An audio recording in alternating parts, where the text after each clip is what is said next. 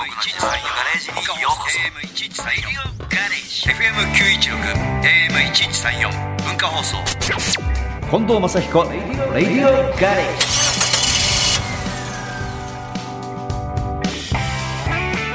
近藤正彦です。僕の自慢のガレージにようこそ。こんにちは。日曜日のガレージクルー文化放送アナウンサー砂山慶太郎です。さあこの前のフリートークってあのガレージ夢のガレージの話したはい？よね、はいはいはい。あれ結構ねなんかいろいろみんなに言われて夢があるねみたいな話されたんですけど、はいあらゆるガレージにもううん全てをまあ詰め込むというかね、大きなガレージでしたよね。夢だからいいじゃないって話で、で夢のような話なんですけど、この前プライベートジェット機に乗ったの。え。夢夢のような話でしょ、うん。すごいよ。やっぱまあそれはね外国に行く時に誰かに乗せてもらったこととかっていうのはあったんですけどまあ本当に何年ぶりかに外国じゃない国内のプライベートジェットまあぶっちゃけ熊本から羽田うん。帰ってくるだけなんですけど乗ったんですよ。これは贅沢でしたねまあ本当に足代わりっていう足代わり。ことですよね、でまあ要するに何時に飛ぶの？っうん。ていう話だった。らまあお昼の11時半ぐらいでっていう話ですよ。すごいでしょ、うん。でまあまあ4人で1234567人掛けぐらいのプライベートジェットで4人で乗って帰ってきたんですけどまあ飲み物も自由だし、うん好きなもん持って入れるわけだからね。よかったですよ。さすがにでもねどんな人が持つのって思うでしょ。うん。プライベートジェットって、これがすごいよ。一言言っていい？うん。うん友達。いやいやいや感じ悪いでしょ、まあ感じ悪いですけどまあそういう方もいらっしゃるでしょうからね。そうなの。ところが羽田に着陸しました、はい、プライベートジェットが置く駐機場みたいなの、うん要するにその大きい旅客機が置いてあるとことは違うのよ。うん。でそこにつけるのあここにつけるんだと思ったら他にもプライベートジェットが置いてあるわけ結構そんな止まってるとこあるんです止ねえ？日本であのこんなにプライベートジェット持ってる人いるんですか？って言ったら、いるんですよって言われて、結構なまあ、期待数。結構って言ってもそんな何十機は置いてなかったでも10機ぐらいは置いてあったかな、ドンドンドン。すごいすねごいですうーんね。参った。もうじゃあその方はどっか行くっていうと基本的にはもうプライベーートジェットジェット。トを飛ばす、そう。でうちマネージャーと俺とで、すごいねって言ったけどうちのマネージャーのちょっとあの嬉しさを感じなかったの、でなんで嬉しさを感じないの？って言ったらいやこれマイルがたまらないでしょ。っ て夢がないんいだよ。やいやいや庶民庶民の声。庶民の声を代表してますよ。帰りのマイルがたまらないって言ってたんだから。うん。ここで貯めてたのに私っていう。ね。あー確かにね。うん。まあ確かにそうなんだけどね。あだからまあそういう人はマイル関係ないんだよねきっと。ーまあだってマイルどころかもう飛ばせますもんね、自分で飛ばせるわけですもんね。そう。いやー、驚いたけど、いい経験をね、させていただきました。また一つ、大人になれました。いやもうでも逆に言うともうはい持ってるぐらいの勢いだと思ってましたがそれはまた違う違う。ハードルなんですねもう、何十個も上でしょ、それは。またでも夢のある夢のある話。お話でございましした。まあ、それもガレージに入るといいですよいいね。ですね。ねプライベートジェットもガレージに入れちゃおねう。ね。夢が広がります。さあ、ではオープニングナンバー聞いていただきましょう。ラジオネームちぐささんからのリクエスト。近藤正彦さんで、ワイルドキャンサ FM916、AM1134、文化放送、近藤正彦、レディオガレージ。ー。今週は皆さんからいただいたメッセージをご紹介していきます。まずはラジオネーム大阪のちかちゃんさんです。うん。今までいろんなダイエットを試みて、リバウンドを繰り返していました。みんなそうだ。体はカチコチ、体感ゼロ、自分に甘い。そんな私が何を思ったか、この年になって、かっこマッチより少しだけ年下、うん。パーソナルトレーニングに通うことにしました。うん。初めて1ヶ月、毎日体が筋肉痛です。動かしたことのない筋肉を動かして、体もびっくりしています。マッチはずっとトレーニングを続けていますが、もう無理と思った時、自分に厳しくなるにはどうすればいいですか？超土級初心者、自分に甘々の私にアドバイスをください。綺麗になってマッチに会いに行きます。見てない見てないって言われそうですが。あ、そういうこと言わないから僕は。見てますから、ちゃんと 見てますよね。見てますよ見てます。見てないって言いながら見てるんですそうですよ。はい。うんどうなんですか？その、多分ね、あのね、パーソナルトレーナーをつけると、まあ、すごい、僕もそうなんだけど、いや、飲んじゃってもう今日無理と思う時、二日酔いでね。いや、もう今日無理、絶対ジジムなんてもう今日絶対無理と思うんだけど、パーソナルトレーナーがついてると、電話でキャンセルできちゃうの。うん。でも、キャンセルするだけで、キャンセル料は取られる。うん。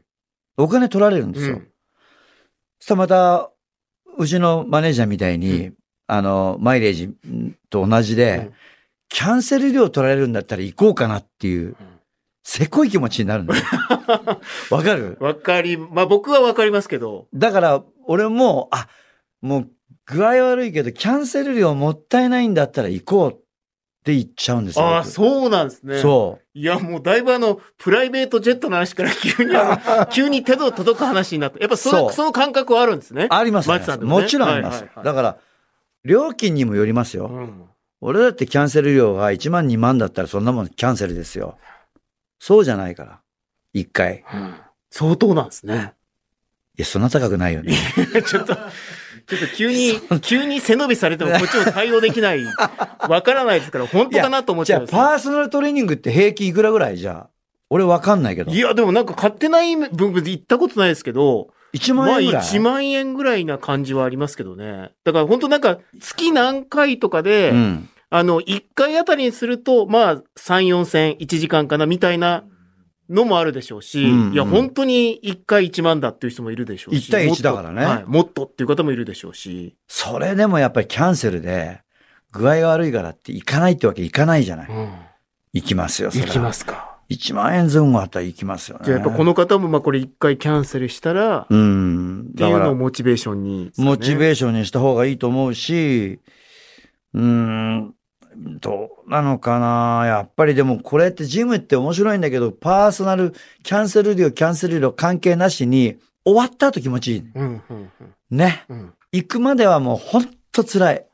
でも終わって、まあシャワー浴びたり、サウナがあればサウナ入って、水風呂パーン入って、整いましたって言った時の気持ちよさは、あ、やっぱり来てよかったな。うんうんもうここを目指すしかないね。ね。うん。もうそこをね、この辛さはこの後のためなんだと。そうそうそう。この後たの、あーって。そう。終わってから楽しい。でね、あと一番の問題は僕もずっとジム通ってるけど、ダイエット、何かのためにちょっとこう、こう、5キロぐらい減らさなきゃっていう時にね、2ヶ月か3ヶ月かかる。うんだから、こんだけ1ヶ月頑張ってんのに、なんで体重減らないのかっつって諦めちゃう人が多いんだけど、うんそれはね、2ヶ月かね、3ヶ月後にね、絶対に数字に出てくるから、うんうんそこまで我慢できなきゃダメだね。もうなんか代謝が自走してくれるっていうかね。そうそう。はいはい。最初はそれを作る。俺の理論は、うん3ヶ月後に体が変わる。うん絶対に形が変わってくる。だから、3ヶ月後に形が変わってくるから、途中で諦めてやめない。っうんていうことは3ヶ月後に何もしなくてもいい体になってきちゃうのよ。うんうんうんうんもう変わってる変わってくるから。わけですからね。そうすると油断して食べ始めるのよ。うんでも体は保ってっちゃうわけよ。うん3ヶ月後に変わってきてるから。うんそれで、おお、保ててるなと。俺はもう食べても平気になった体になったんだなと思うと、3ヶ月後にまたデブになる。また、ちょっとは、ちょっとはね、大丈夫ですけどね。そうなのよ。はいはいあまあちょっとその時間差があるね。でも逆にそんだけ緩んでも太っちゃうのに3ヶ月かかるっていうことは、やっぱり作るのも3ヶ月かかりますよね。そう。はいまあ時間がかかるということで。まだ1ヶ月。じゃあこっからですね。そうそう、我慢して。ここまでは辛いだけ経ったかもしれないですけど、うんこのあたりからちょっと変わってきますね、じゃあね。だって僕より数ヶ月年下だっていうわけじゃない、はい。だここはもう今ダイエットが人生のテーマになってる。うん。このぐらいの女子はやっぱりうん。うん頑張ってもらいたい。そうですねここで諦めちゃったらもう終わる。うん。もういいや、私はってこうなっちゃうから。うん。うん。うん。ここが一番の勝負どころなんで、はいはいはいぜひぜひぜひ、頑張ってください。勝負に勝ってください。はい。さあ、ではここで一曲聴いていただきましょう。石川県ラジオネームちかさんからのリクエストです。さっきも大阪のちかちゃんでしたけどね。うんちかちゃんからちかさんで。近藤正彦さんで、ヒップス。さあ、ちょっと曲の間に、はいこの方のリクエストじゃないですけど、パーソナルトレーナーやっぱ高いみたいですね。平均が、平均で1万4000円ぐらい。高だから上が高いんだろうね、相当。うんうんだって下は3、4千円ってあるもんね。ねえ。1万4千円か。これだったら、まあちょっともったいない理論、ね。100%いきますね僕は100%使えますね。はいさあありがとうございありがとうごます。ざいます。これはあの、大阪のちかちゃん。で、今リクエストをくれたのは、3。石川のちかさん。3です。メッセージご紹介しましょう。えー日比谷野外音楽堂、通称野音が今年100周年を迎えるとのこと。うん。野音といえば今から33年前、デビュー10周年の1990年7月にライブがありましたね。もちろん見に行きました。大好きなアルバム、キックスを中心としたうんエネルギッシュな日比谷野音ライブは本当にかっこよかったです。リクエストは野音でも歌ってくれて大好きなヒップスです。やっぱり野音って野外音楽堂のうん。象徴だよね。うん。ですね。やっぱりね。でもやっぱ夏のね、こう、本当にこう、日が暮れていく感じとかね、こう、虫の音とこう、音が一緒になる感じとかもね。それがいいですよねさ、都心のど真ん中でできるっていうのが魅力だよね。ね。野音ね。うん以上です。以上です。はいね、以上でございますね。またぜひいつかっていう声はね、はいね起こってくると思いますね。マジにいつかやりたいですはいはい。ということで、ちかさんからのリクエスト、近藤正彦さんで、ヒップスでした。ありがとうございました。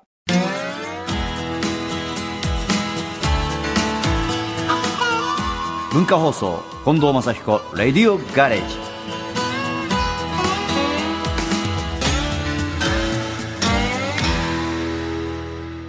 さあ、後半もメッセージご紹介していきます。こちら、神奈川県ハワイアンロックさんです。近藤会長、監督に質問です。レースの話ですかね。はい。えーレースが終わった後、選手の方が体重測定みたいなのをしているのを何度か見ました。あれは体重測定なのでしょうか終わった後に名前にサインをしていたように思います。レース後になぜ体重測定をするのでしょうかあれね、あの、最低重量っていうのが決まってて、うんあの、マシンと自分の体重とで、はいで、その最低重量を違反してないかっていうので、ヘルメット込みで、あの、体重計乗せられちゃうんですよね。うんで、最低重量よりも、要するに重量が軽かったらペナルティですから。ああ、なんです。超えてないといけない、そうそうそう。そのための体重測定なんですよ。あだから、まあ結構ね、シビアなんですよ。1キロ超えてもアウト。もちろんな、グラム何グラム超えてもアウトですからね。らそうすると、再車検っていうのがあって、あの、スキットパッドって、あの、マシンの下にあるうん、スキットパッドも、0.03ミリとか、0.07ミリで、表彰台を逃した、うん。再車検で落ちちゃったチームとか、結構あるのよ。そうなんだ。0.03ミリって、ちょっと遠石っていうね、白と赤のあのコーナーにある、あれにチュチュチュって乗っただけで減っちゃうんだから。うわそこは目つぶってよって言言いたいんだけど、うんノーノーノーダメです。ルールはルールだからっつって。だから割と再車検とか再体重、ーうん。結構ね、ドキドキしてんだよ、みんな。ゴールした後。ねうん。でも本当でもそのその数グラムがうん。タイムにやっぱ出ちゃうから、そう。相当厳しいんですね。厳しいんですよ。あとはね、ちょっと前はね、多分ドーピングもオリンピックと同じようなルールでやられた時期もあって、うん。要するに車降りてヘロヘロなのに、そういう教会の人に捕まって、そのままあのおトイレ連れてかれて、はいどうぞ。いや、出ないんですけど、もうまあ汗もかいてるでしょそううしねそうそう。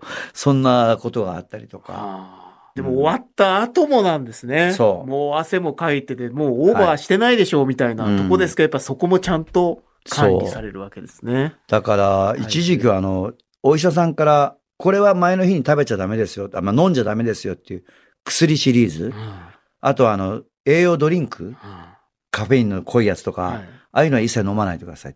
朝はコーヒーは1杯は OK だけど、2杯は引っかかりますよとか、結構言われてましたね。うんちゃんとね。レイさんもやっぱりスポーツマンなんでね。ね。で、はいまあ、だからこそ、まあ、やりましたよのサインが。サインが必要だますよ、はいってことですよね。はいハワイアンロックさんメッセージありがとうございました。さあ、ではここでリクエスト参りましょう。横浜市ラジオネームモリーさんからのリクエストです。近藤正彦さんで、いい加減。さあ、ではリクエストをくれたラジオネームモリーさんのメッセージご紹介します。はい。私は九州の出身です。40年前、まだ実家にいた頃の話です。うん。友達と焼きそば屋さんにいたら、お店のご主人が配達から帰ってきて、〇〇ホテルのマッチに焼きそばを届けてきたよ。言うんです。はい。嘘でしょ？と言ったら本当にマッチだったよ。いい子だったよ。というので、うん。友達と急いでそのホテルに向かいました。なんとマッチはホテルの前に一人で立っていました。周りには通行人も誰もいなくて私たちにすぐ気づいたようでした。うん。私は頭が真っ白になって電柱の影に隠れてしまいました。友達はマッチのファンではなかったので、声かけなよと腕を引っ張るんですが、私は必死に電柱にしがみつきました。うん。吸ったもんだしているとタクシーが到着。痺れを切らした友達が、マッチーと叫んだら、マッチは笑顔で手を振ってくれました。40年前、スペシャルスーパースターのマッチが、田舎の女の子にも、こんなに優しくしてくれるなんて、ますますマッチが好きになりました。これからもずっとあなたの F でいさせてください。追伸、本当に焼きそばが好きなんだなと思ったことと、あの時の優しい笑顔を今でも覚えています。いやー、素晴らしい。九州の、まあだから、彼女の実家、ね。彼女の実家ですよね。うんだからマッチさんはホテルにいて、いらっしゃって、で、実家の近くの焼きそば屋さんにいたら、そこのマスターが、なんか、マッチ、のん、まるまるホテルいたよって言って、え？ー見に行こうよって言って、うん。行って、まあ、いざ行ってみたら、んホテルの前にいるじゃんみたいなんで、一人で立ってたと。一人で立ってたタクシーに乗ってどっか出かけちゃったと。どっか出かけちゃった。で、この方はもうあまりにファンすぎたから、もう電柱の陰に隠れちゃった。友達は、あの、気軽に行っちゃったっていう。言っちゃったっていうことな、でも友達のおかげで、マッチの反応が知れたっていう、そういうことなんだ。そういうことですよ。さて、ここで問題です。マッチは一人でどこに行ったんでしょう？これ覚えてる？おかしい、覚えてないですよ。覚えてないですよね。これは本当だかどうかもわかんないじゃないですか。そうですね。まあ何百万回も、でも一人で出かけるっていうのはなかなかないんじゃないですか？ないですよね。多少次の飲み屋に行くにしても、そこまではマネージャーさんが一緒だったりとかうん。うんすることはありますけど、ホテルの前で一人でタクシー待ってる。買い物とかですかね。でも買い物もでも一人じゃ行かないですよね。タクシーでしょ、はいでも多分もう夜ですよね、話。夜じゃないのかなでね夜だったらコンサートしてんじゃないですか？あ、そうか。うん、だから昼とかじゃないですか。コンサートの前の昼とか、コンサートの後の昼とか。うん。でもタクシーで一人でっていうのはなかなか。レアケースですよね。さて、ここでも。レアすぎるからうね。んどうしたんだろうね。いやー、ちょっとわかんない。うんでも40年前だから。うん覚えてないよ。そうですよね。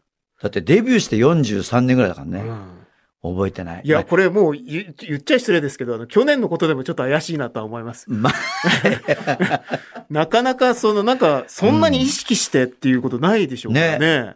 まあでもね、ここで間違えてないことは、焼きそばね。うん。焼きそばが好きだっていうことだけは合ってるか合ってもしれない。ますね。ええだから多分、どぶれないです、ね。ぶれてないですよねぶれてないですよね。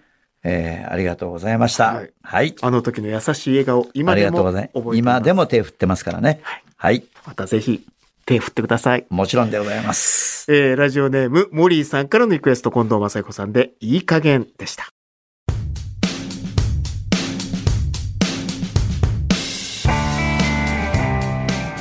さあ、今日はスーパーフォーミュラ第5戦、スポーツランド、スゴーですね。はい。今頃表彰台に乗ってますね、きっと。あ、まだスタートしてない。スタートしてないですね。毎毎度これパターンになりはい。そうですね。はい、パターンになってきました。はいさあ、コンサートのお知らせです。7月19日から21日の3日間、正彦近藤バースデーライブ2023レインオアシャイン、どんなことがあってもが行われます。いよいよね、ちょっと近寄ってきましたんでね。近づいてきましたね。そろそろドキドキしてきましたよ。うん、3日間ですからね。そうですね。えーまあちょっとコアな曲を歌いますので、楽しみに待っててください。はいそして今度は秋のお話です。正彦近藤還暦ダッシュ59ライブツアー2023。9月2日富山県からスタートして、長野、新潟、群馬、愛知、兵庫、茨城、静岡、大阪、京都、山形、福島、滋賀、そしてはい11月28日、29日、東京へとダッシュ。還暦ダッシュと。走り抜けます。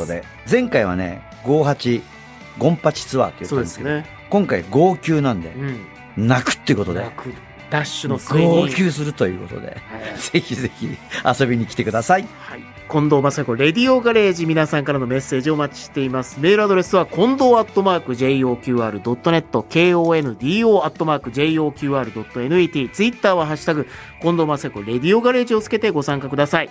聞き逃してしまった方やもう一度聞きたいという方は、ラジコやポッドキャスト QR でもお聞きになれます。還暦はさ、自分じゃなくてもいいよね。そうですねお。父さんの還暦こんな感じだったとか、うんお母さんの還暦こんな感じだったかっていうメールもお待ちしております。レディオガレージ、ここまでのお相手は近藤正彦と、日曜日のガレージクルー文化放送アナウンサー、砂山慶太郎でお送りしました。また来週このガレージでお会いしましょう。